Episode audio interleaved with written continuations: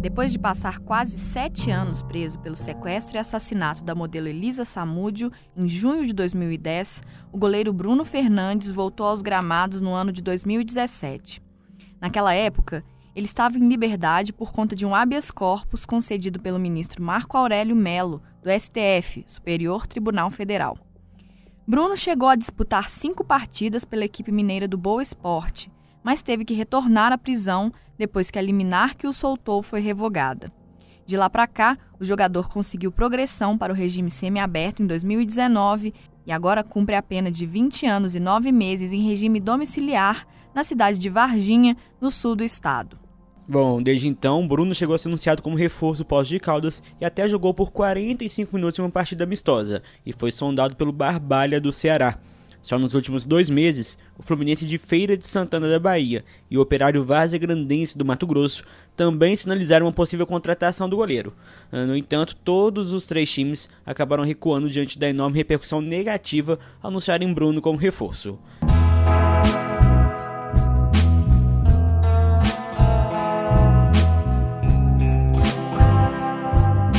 Eu sou Lucas Henrique Gomes. Eu sou Jéssica Almeida e esse é o Tempo Hábil, podcast do jornal O Tempo, que traz assuntos relacionados a Minas Gerais, um olhar mineiro sobre questões mais amplas.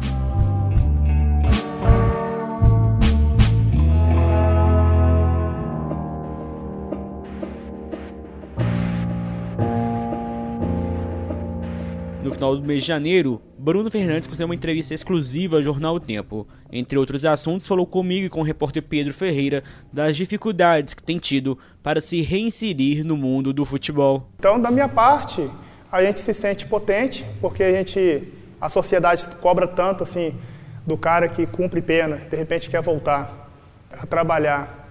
E se cobra tanto, mas ao mesmo tempo a sociedade que cobra, né, da pessoa que quer se ressocializar, que fala que a pessoa tem que trabalhar, mas a, a própria sociedade não dá oportunidade da pessoa trabalhar. Né? É, a partir do momento, por exemplo, você é, é dono de uma empresa. Você é dono de uma empresa. Aí você quer. Aí você cobra que o cara quer trabalhar, mas quando o cara bate na sua empresa, você não abre as portas para ele. Então, espera aí. Como assim que você, teoricamente, você cobra, mas na prática você não, você não quer participar disso, você quer ficar longe disso. Então, para mim, é uma, é uma hipocrisia danada, é, tá tudo errado. O caso de Bruno, no entanto, tem uma série de elementos que tornam a situação bem mais complexa. Semanas antes da entrevista ao Tempo, no dia 6 de janeiro, viralizou nas redes sociais uma contundente fala da apresentadora Jéssica Senra no programa Bahia Meio Dia, da TV Bahia, sobre o retorno de Bruno aos gramados. Uma pessoa que cometeu um erro, que já pagou por ele em termos judiciais, precisa poder refazer sua vida. E legalmente não há nenhum impedimento para que ela exerça qualquer profissão para a qual esteja habilitada. Mas no caso do feminicida Bruno e a profissão de atleta, eu quero questionar você que está aí do outro lado. Isso é moral? Desejamos e precisamos que pessoas que cometem crimes tenham a possibilidade de refazer suas vidas. Mas diante de um crime tão bárbaro, tão cruel, poderíamos tolerar que o feminicida Bruno voltasse à posição de ídolo que mensagem mandaríamos à sociedade? Atletas são referências para crianças, para adultos, são ídolos. Contratar para um time de futebol um assassino, um homem que mandou matar a mãe do seu filho, esquartejar, dar o corpo para os cachorros comerem, é um desrespeito. É um desrespeito a todas nós mulheres. É um desrespeito a todas as crianças e adultos que cresceram sem mãe por causa de homens desprezíveis que tiraram a vida de mulheres. É um desrespeito a toda a sociedade, um país em que 12 mulheres são mortas todos os dias. E mais, colabora com a ideia de que matar mulheres é permitido. Desde que você compra sua pena, ou parte da pena, como é o caso de Bruno, depois pode viver sua vida normalmente. Não, gente, não pode. Para os sociólogos que estudam a sociedade, o medo da punição é só uma das formas de prevenir crimes na nossa sociedade e não é a mais eficaz. A reprovação, o medo da exclusão da sociedade, a culpa, a vergonha e a autocrítica são mais poderosos que o medo da pena. Assim, quando a gente condena judicialmente, mas tolera socialmente a convivência, o recado dado é que aquela atitude não é tão grave. Portanto, na minha visão, o feminicida Bruno pode e deve voltar a trabalhar, refazer sua vida, mas não uma posição de ídolo não alçado socialmente a uma posição de admiração. Um time de futebol que contrata um feminicida como Bruno é tão desprezível quanto os crimes que ele cometeu.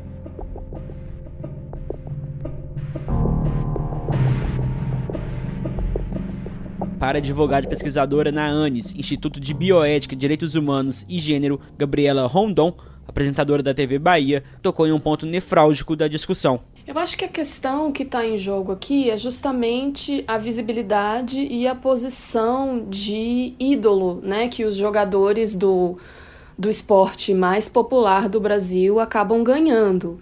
Então a questão não é só de acesso ao trabalho, que com certeza faz parte, inclusive, do processo de retorno de uma pessoa, né, de um regime de clausura de um retorno para a sociedade, né? O trabalho é fundamental, mas a questão do esporte, especialmente do futebol, para um ex-jogador como foi o Bruno, de um grande clube, ele envolve essa questão da visibilidade e da posição de alguém que vai ser, de certa forma, admirado por outros meninos, por outros homens, como um ídolo.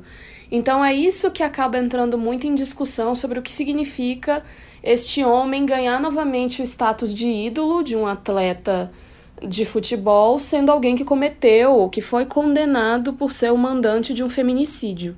Eu acho que esse é o ponto mais tenso, né? Outro elemento complicador para o caso, de acordo com Gabriela, é o fato de se tratar de um crime de enorme repercussão. Segundo a advogada, Casos muito emblemáticos como o dele são sempre um nó para a justiça criminal. Porque justamente você tem a perspectiva, inclusive, de que, por exemplo, a pena não pode extrapolar o limite temporal que foi imposto pela própria justiça. Mas a partir do momento que é um crime de tanta repercussão, a justiça criminal encontra desafios, inclusive, para impor seus próprios critérios. E a gente não vê isso só no caso do Bruno, é, por exemplo, a Suzane Richthofen é uma dificuldade conseguir que ela vá para o regime aberto, por exemplo, semiaberto. E ela já tem é, o cumprimento de pena em regime fechado para seguir para o regime semiaberto. Mas a reação pública é tão ruim que, por um lado, ela mesma fica com medo de sair. E por outro lado, às vezes a própria justiça vai e volta na decisão, né? Dizer que concede e depois deixa de conceder. Então, quando a gente fala, né, sobre esse termo que a gente pode até questionar se é o termo correto, mas esse termo ressocialização, sempre que a gente fala de casos muito emblemáticos, é muito difícil você de fato ter, inclusive, o cumprimento do processo penal para o caso. Porque a memória pública ele estende o estigma daquele crime para muito além do que foi o cumprimento da pena, né? Fossem outros tempos, talvez Bruno tivesse menos dificuldade em se reestabelecer como jogador de futebol. Acontece que o Brasil e o mundo vivem um momento que a violência contra a mulher se tornou um tema de discussão central na esfera pública. Movimentos como o Me Too, que denuncia casos de violência sexual em Hollywood, demonstraram a força desse debate. A discussão sobre o retorno de Bruno aos gramados está no mesmo âmbito da reflexão sobre a permanência de abusadores na indústria do entretenimento. Eu acho que isso é uma discussão do nosso tempo.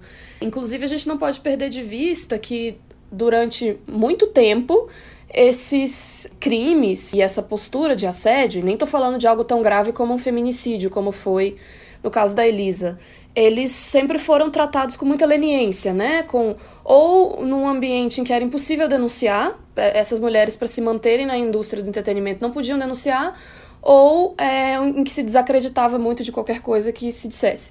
E a gente está num momento, talvez, de uma, uma virada cultural em que isso passa a ser reconhecido como algo grave. E esses homens vão passar a ser não só criminalmente, mas moralmente responsabilizados. E é por isso que o estigma ultrapassa, inclusive, a discussão estritamente penal que é o que está acontecendo né, nessa indústria e é o que está acontecendo com o Bruno também. Então, é isso, é, é, a gente entender também que existe uma nova apreciação sobre o que significa esse tipo de violência contra a mulher, seja a violência sexual, seja o feminicídio. Sociólogo, especialista em segurança pública e professor da PUC Minas, Luiz Flávio Sapori vai mais longe e defende que a violência de gênero está no centro da agenda da segurança pública no Brasil hoje. Esse contexto da sociedade brasileira dos últimos dez anos, né, de afirmação do movimento feminista, da discussão da igualdade de gênero, esse tema hoje tomou conta da sociedade brasileira. Né? Ele está na, na, na, política, ele está na universidade, ele está na atividade econômica. Né? A discussão da igualdade da mulher, né? isso é muito importante e traz consigo a discussão da violência contra a mulher, que é grave no Brasil. Né? São quase 5 mil mulheres assassinadas ao ano no país. São mais de 200 mil mulheres vítimas de algum tipo de violência física ou psíquica ao ano, oficialmente registrados. Os números são muito graves, são muito preocupantes. Então, nesse contexto, agenda política no Brasil, a agenda da segurança pública hoje no Brasil, nos estados e no governo federal, está sim pautada pelo tema da violência contra a mulher. Né? Ou seja, não é mais apenas prioridade a questão dos furtos, dos roubos, dos sequestros, do homicídio de maneira geral de jovens. O homicídio e a tentativa de homicídio, a violência, a agressão contra a mulher é hoje uma prioridade dos governos estaduais e do governo federal. A mídia reforça isso, os movimentos sociais reforçam isso. Há uma consciência coletiva maior no Brasil em torno desse fenômeno. Então, não há como o Bruno querer evitar isso. Ele está lidando, não é? ele está voltando ao convívio social numa década onde esse fenômeno, onde essa consciência se institucionalizou. E vai, eu diria, nos próximos 10, 20 anos não vai mudar, não. Só vai se acentuar. Então, ele passa a ser, então, um ícone para o movimento feminista, né, do movimento da, contra, contra a violência contra a mulher, no sentido negativo. Um ícone de quem não pode ser novamente resgatado à fama. Um ícone no sentido de quem não pode novamente buscar o reconhecimento do futebol. Porque isso significaria uma derrocada, supostamente, de toda essa luta né, da violência contra a mulher. Então o Bruno tende a assumir esse protagonismo negativo. E se ele não tiver consciência disso, ele vai dar com os burros água. Né? Ele vai ter problemas, como ele está tendo. Né? Ele vai sofrer uma série de retaliações diversas. Os protestos realizados nos estádios, em que manifestantes demonstraram sua reprovação em relação a uma possível contratação do Bruno, exemplificam o argumento. Torcedores do Operário de Mato Grosso, por exemplo, levaram cartazes com dizeres como, abre aspas, matar mulher é grave sim, fecha aspas, abre aspas novamente, respeitem as mulheres, feminicida não pode ser exemplo, fecha aspas. Todos acompanhadas da hashtag goleiro Bruno não. Com todo respeito à opinião das pessoas, eu, eu posso te afirmar que 90% daquelas pessoas que, que foram fazer manifestações e tal não vão no estádio. Eu posso te afirmar isso, 90%. São pessoas que, que defendem uma causa, uma causa importante, da violência contra a mulher, respeito, eu acho que a causa é válida, tem que brigar. Sou contra a violência contra a mulher, respeito as mulher, todas as mulheres. Pode perguntar a primeira esposa que eu tive, pode perguntar a minha esposa, que dia que eu pelo menos encostei a mão nelas, que dia que eu alterei a voz para elas. Pode perguntar. Então, assim, Pergunta qual registro de qual BO né, que teve com as mulheres que eu já convivi, tanto no meu, meu primeiro casamento quanto no segundo casamento. Então, assim, o que as pessoas falam, aquelas manifestações, eu vou respeitar, mas eu posso te garantir que nada me abala. Nada me abala perto de tudo que eu já passei na vida. Não se trata de uma questão ligada à individualidade do jogador mas a um contexto mais amplo. A chave está muito mais numa análise difusa de como a própria sociedade está mudando a concepção da gravidade do que significa violência contra a mulher. E isso é um pouco incontrolável, né? De, de certa maneira, a gente entender que a violência estrutural precisa nos levar a compreender que não é linchando, por exemplo, o Bruno que a gente resolve a situação. Então não é, não é esse o caminho ele não é o causador de todo o mal contra as mulheres e, e a individualização do problema não é uma saída, mas ao mesmo tempo, como ele foi pelo que diz o processo penal, ele foi o agente mandatário de um crime tão grave, é, já não tem como evitar que a reprovação social caia sobre ele também. Então é uma tem um caráter macro e tem um caráter micro que acaba tendo mais relevância nesses casos tão emblemáticos, né? É, realmente não é, não é simples, é bastante complexo é, mediar as duas instâncias. Por outro lado, ainda existe quem endosse a presença de Bruno em seus clubes de coração e festeje sua presença. Então tem pessoas que não gostam do Bruno, vai ter pessoas que gostam. E para mim o que importa é as pessoas que gostam. Que não gostam, infelizmente a opinião dela eu tenho que respeitar. Agora, as que gostam, essas pessoas que, por exemplo, lá de Cabo Frio, foi bacana demais reviver novamente uma, uma, uma situação de, de reconhecimento profissional. Né? As pessoas que estavam ali, eles não estavam falando do, do, meu, do meu caso é, pessoal, da minha vida pessoal, fora do campo. O pessoal estava falando, poxa, Bruno, obrigado por 2009. Obrigado por o campeonato, os, os campeonatos carioca que você deu. Obrigado pela Copa do Brasil. Então, as pessoas estavam falando da minha vida profissional. As pessoas, tem pessoas que falam assim, poxa, Bruno, que pena que aconteceu isso na tua vida, era para você hoje estar no, no, na Europa, era para você estar hoje, você ia para o Milan, era para você ser o goleiro da seleção brasileira. Então, vocês reconhecem o Bruno profissional e, ao mesmo tempo, aquelas pessoas falam assim, que pena que aconteceu isso na tua vida, essa tragédia na sua vida. Então, não está não tá o, meu, o meu domínio de chegar perto de uma pessoa e falar assim, ó, você não tem que torcer por mim. Eu não tenho como falar assim, ó, eu, não quero, eu não posso ser seu ídolo.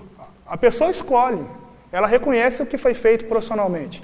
Gabriela Rondon lembra que é importante não perder de vista esse aspecto do fenômeno. É, e esse é um bom ponto, porque inclusive o próprio caso Bruno, ele não é monolítico, né? O Bruno tem sido ao mesmo tempo recebido por alguns homens em alguns lugares como um ídolo, né? As pessoas vão tirar foto com ele ainda, então também não é verdade, ele não está sendo estigmatizado ou sofrendo, um, digamos assim, entre aspas, um linchamento público por todas as pessoas. Tem um movimento também de uma certa idealização desse homem que é, precisa ser entendido nesse campo da masculinidade do futebol, né? Que talvez ele ali toda a estigmatização que teve em torno da própria de quem era a própria Elisa. Então, muito se disse que ela era, por exemplo, uma mulher chuteira, que ela gostava de atrás de jogadores. Teve muita estigmatização porque ela teria sido em algum momento da vida uma atriz pornô, então você já desnaturaliza um pouco a ideia da vítima ideal. Ela já não é a vítima ideal, porque ela não é só aquela mãe cuidadora daquele filho indo atrás do direito que era a pensão. Ela era também uma mulher de práticas questionáveis. Então, parte da masculinidade também tenta colocar num contraponto esse homem. Ele não é o feminicida, ele é talvez o, o protetor da honra, ou ele é um, alguém para ser admirado de alguma maneira, né? Um, um, um, jogador que tinha um futuro brilhante, digamos, e que, que isso foi interrompido por uma aproveitadora. Então, assim, nem mesmo o caso dele tem tido uma reação tão simples de analisar, né? Se ao mesmo tempo ele não consegue, talvez, a contratação por um clube, ele tem sido recebido de outra forma por outros grupos de homens. E isso tudo nos leva a pensar qual é esse tipo de masculinidade que ainda é valorizada no Brasil e qual é o tipo de estigmatização que recai sobre mulheres que no fim das contas foram mortas, né? Foram sofreram feminicídio e ainda assim são estigmatizadas depois da morte. É tudo ainda muito complexo. Para Gustavo Andrada Bandeira, doutor em educação e autor do livro Uma História do Torcer no Presente, Elitização, Racismo e Heterossexismo no currículo da masculinidade do torcedor de futebol, da editora Apris, a forma como a masculinidade se manifesta no universo da bola o torna leniente como série de violências. O futebol, por ser esse espaço masculino, feito por homens, para homens, com valores de masculinidade, acaba tolerando uma série de violências. A gente tem o caso de agressão contra a companheira do goleiro Jean, hoje no Atlético Goianiense, que, conquanto ele tenha sido mandado embora do São Paulo, ele já está empregado e trabalhando. A gente tem outros casos de jogadores importantes na Série A do Campeonato Brasileiro, ídolos de suas torcidas, que também foram acusados de violência doméstica contra suas companheiras e talvez pelos seus protagonismos nas equipes não tenham tido o mesmo destino do Jean, que saiu de um, de um clube bastante importante, foi para um clube também importante, mas de expressão um tanto menor. E eles continuam e as torcidas ou ignoram, ou silenciam, ou as duas coisas ao mesmo tempo, e eles continuam trabalhando como se absolutamente nada tivesse acontecido. Outro caso emblemático, fácil de citar porque julgado e condenado, o Robinho, eterno jogador do Santos, porque está sempre vai e volta, condenado por estupro na Itália, não foi acusado, ele foi condenado. Uh, está cogitado novamente para voltar a jogar no Santos Futebol Clube. E conquanto a gente bater uma ou outra manifestação de uma parcela minoritária progressista das torcidas, em alguma medida protestos não aconteceram, manifestações midiáticas não recordaram o episódio e uma série de outros atletas envolvidos com circunstâncias como essa.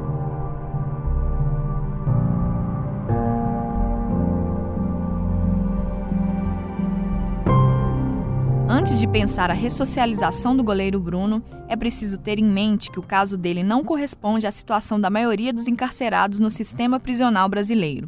Luana Ordones, doutora em Sociologia e pesquisadora do CRISP, Centro de Estudos de Criminalidade e Segurança Pública da UFMG, explica.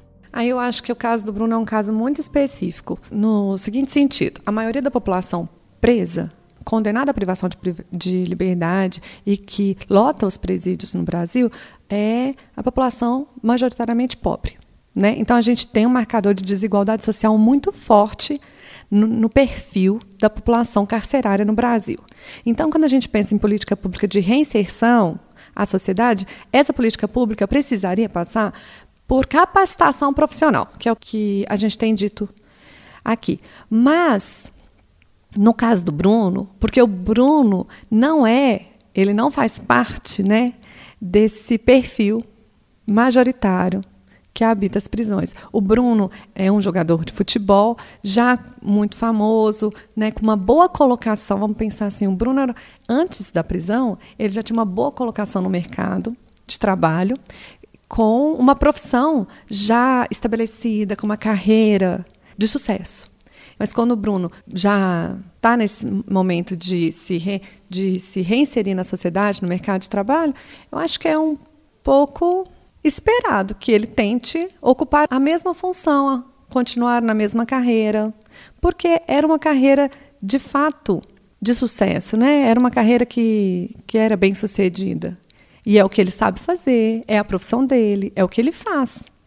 Então é muito diferente pensar no perfil majoritário da população que tem colocações no mercado de trabalho muitas vezes informal, com baixa renda, pouca escolaridade, pouca profissionalização.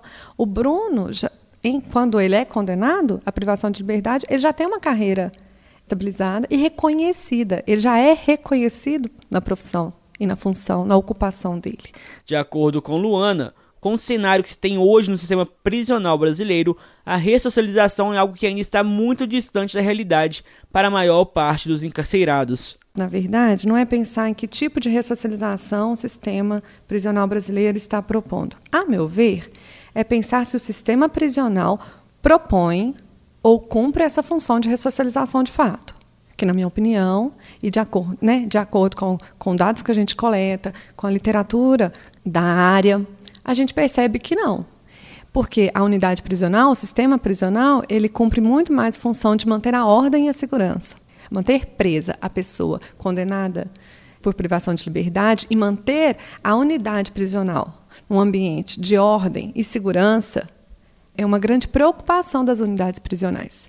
E para pensar ressocialização, a gente precisaria de uma outra forma de funcionamento do sistema prisional que é a grande questão, né? Que a gente espera isso do sistema prisional, mas ele não consegue cumprir essa função, por diversos motivos. O modo como a segurança pública é pensada no Brasil reflete diretamente nesse quadro, segundo a socióloga. Primeiro, eu acho que é complicado a gente falar que ele não consegue cumprir essa, essa função de ressocialização por uma simples omissão. As nossas unidades prisionais são superlotadas. Nós temos muitas pessoas presas e unidades que precisam funcionar com uma rotina, com o um mínimo de ordem. E a grande questão é manter a segurança. Então a gente tem uma unidade muito preocupada com não ter rebeliões, manter a ordem de fato. O cotidiano da prisão ele é voltado para a manutenção da ordem e da segurança. Pensar em, em ressocialização é, a meu ver, pensar em políticas de parceria entre o sistema prisional, mas mais do que o sistema prisional, o sistema de justiça criminal como um todo. Nós prendemos muitas pessoas e esse é um grande problema. Por exemplo, nós temos unidades superlotadas. Por quê? Nós prendemos muitas pessoas. Todas as pessoas que cometem crime na sociedade deveriam ser condenadas à privação de, de liberdade, entende? Porque a gente tem um sistema de justiça criminal que tem a condenação de privação de liberdade como uma das principais formas punitivas. Isso leva à superlotação de unidades e pouco desenvolvimento de outras formas de punição viável para alguns crimes, né? E dentro da unidade prisional superlotada, é difícil pensar o funcionamento da rotina, que a rotina funcione de fato com muitas atividades. Esse eu acho que é um primeiro ponto. A gente tem a punição de, de privação de liberdade como uma primeira punição na nossa sociedade, né? uma primeira via de punição. Então, nós prendemos muito, então, nós temos unidades superlotadas. Dentro de unidades superlotadas, a preocupação com manter a ordem e a segurança se torna a primeira preocupação. Por outro lado, a gente tem poucas políticas de parceria com o sistema prisional, por exemplo. É, no sistema prisional, a gente tem poucas, poucas iniciativas de pensar o condenado, o presa, a presa, além do muro, né? para quando ele termina de cumprir a pena. Então, a gente, por exemplo, quando a gente. E é uma literatura que eu não domino de fato, mas, por exemplo, quando a gente pensa a escola dentro da prisão, o trabalho dentro da prisão, essa escola, esse trabalho, tem, cumpre essa função de colocar o preso, a presa, no mercado de trabalho, por exemplo, quando ele sair, quando ele terminar de cumprir a sua condenação? Não. não. A gente não tem essas propostas de trabalho dentro da prisão, nem de educação dentro da prisão, que de fato deem ao preso e à presa uma inserção no mercado para quando terminar a condenação de pena. E um primeiro passo para modificar essa situação seria pensar outras formas de punição, que não o encarceramento. Se a gente tivesse menos pessoas condenadas, porque é isso, né? Se a gente, se aos crimes cometidos, a gente tivesse outras formas de punição, nós não teríamos unidades prisionais tão superlotadas. Eu acho que esse é o primeiro ponto. E aí, a, o funcionamento das unidades prisionais poderia se dar de um outro modo, em que a ordem e a segurança continuam sendo principal função, principal objetivo, na verdade, mas o funcionamento do cotidiano poderia ser, se dar de uma forma mais execuível no sentido de direcionar alguns presos para algumas atividades laborais que de fato acrescentassem algo com relação ao trabalho produtivo para além né, dos muros da prisão, que o aprimorasse no mercado de trabalho e alguns cursos ou a escola tivesse de fato mais importância, né? Então, tanto na, na questão de quais os trabalhos são direcionados, quais os cursos e a função da escola na, na unidade prisional, poderiam dar ao preso e à presa uma nova perspectiva para quando a sentença fosse cumprida. Mas eu acho que tudo isso, política pública, parcerias, pensar uma nova forma de funcionamento do sistema prisional é super necessário, mas é necessário também a gente pensar que o sistema prisional superlotado é também um grande problema.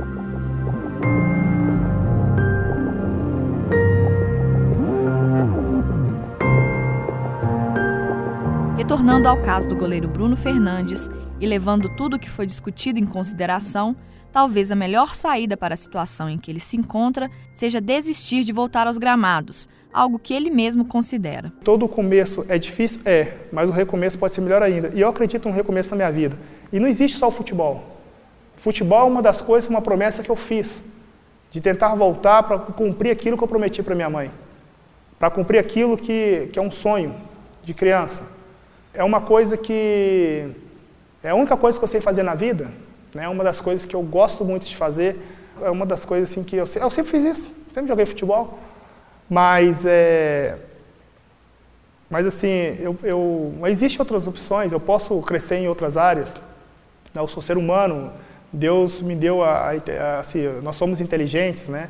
Então eu posso tirar alguns projetos que eu tenho na gaveta, o pouco recurso que eu tenho, eu posso amanhã ou depois montar alguma coisa e tocar, né? Jogar para frente. Se não der como futebol, vai dar em outra área. Luiz Flávio Sapori acredita que essa seria a melhor saída no fim das contas. Infelizmente, o Bruno vai carregar esse estigma o resto da vida, né? O, quem mandou matar Elisa Samud. Né? É um crime de grande repercussão nacional, é um crime que mobilizou a mídia nacional, a opinião pública nacional. A reinserção dele seria mais fácil se ele conseguisse fazer isso de uma forma mais anônima, assim como foi o Guilherme de Pádua fez. O Guilherme de Pádua também participou, foi autor de um crime bárbaro na década de 1990. Matou a Daniela Pérez, que era filha da, da Glória Pérez.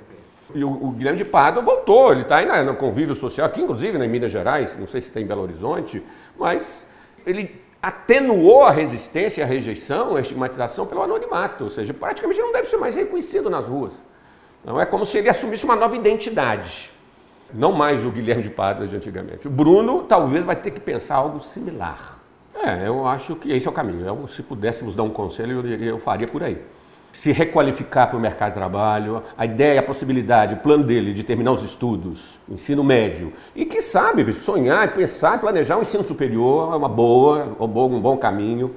Né? Existem entidades da sociedade civil, de cunho religioso, que sempre dão apoio a egressos do sistema prisional. Eu acho importante ele buscar esse tipo de suporte que é um suporte material, mas emocional, um suporte que vai talvez abrir portas, oferecer alternativas de emprego para ele, para que esse projeto não seja apenas um projeto individual, que ele compartilhe essa dificuldade com outros que estão na mesma situação, e, mas existem organizações não governamentais no Brasil, em Minas Gerais, exclusivamente dedicadas a isso, né? atender o egresso do sistema prisional.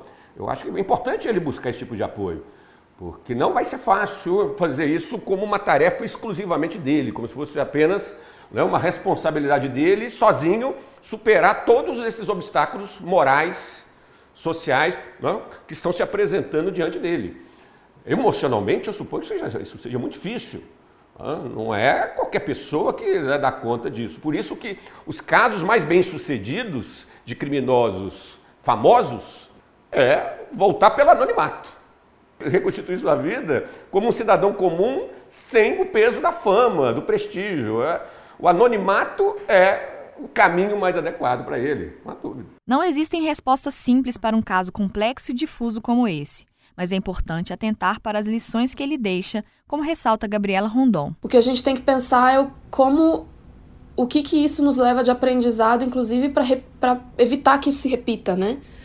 Então é justamente essa discussão, e por isso que ela é tão complexa, sobre masculinidade, sobre o que é essa esse homem que não se responsabiliza pelos filhos, pela família, em que medida isso se torna uma resposta violenta, justamente, que pode resultar num caso tão grave como esse. Então, no fim das contas, talvez as respostas tenham que ser muito mais para um campo de reflexão mais ampla sobre o que significa né, essa masculinidade e essa relação intrafamiliar.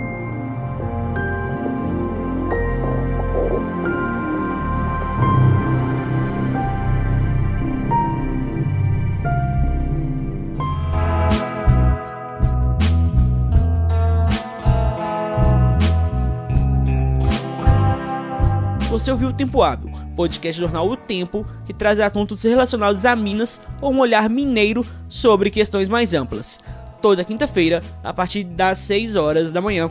Eu sou Lucas Henrique Gomes. Eu sou Jéssica Almeida e fiz o roteiro e a edição desse episódio. A reportagem foi feita pelo Lucas, por mim e pelo Pedro Ferreira. A captação do áudio é de Júnior Nikini e a música tema é do Fábio Correia. O Tempo Hábil volta na semana que vem. Até lá!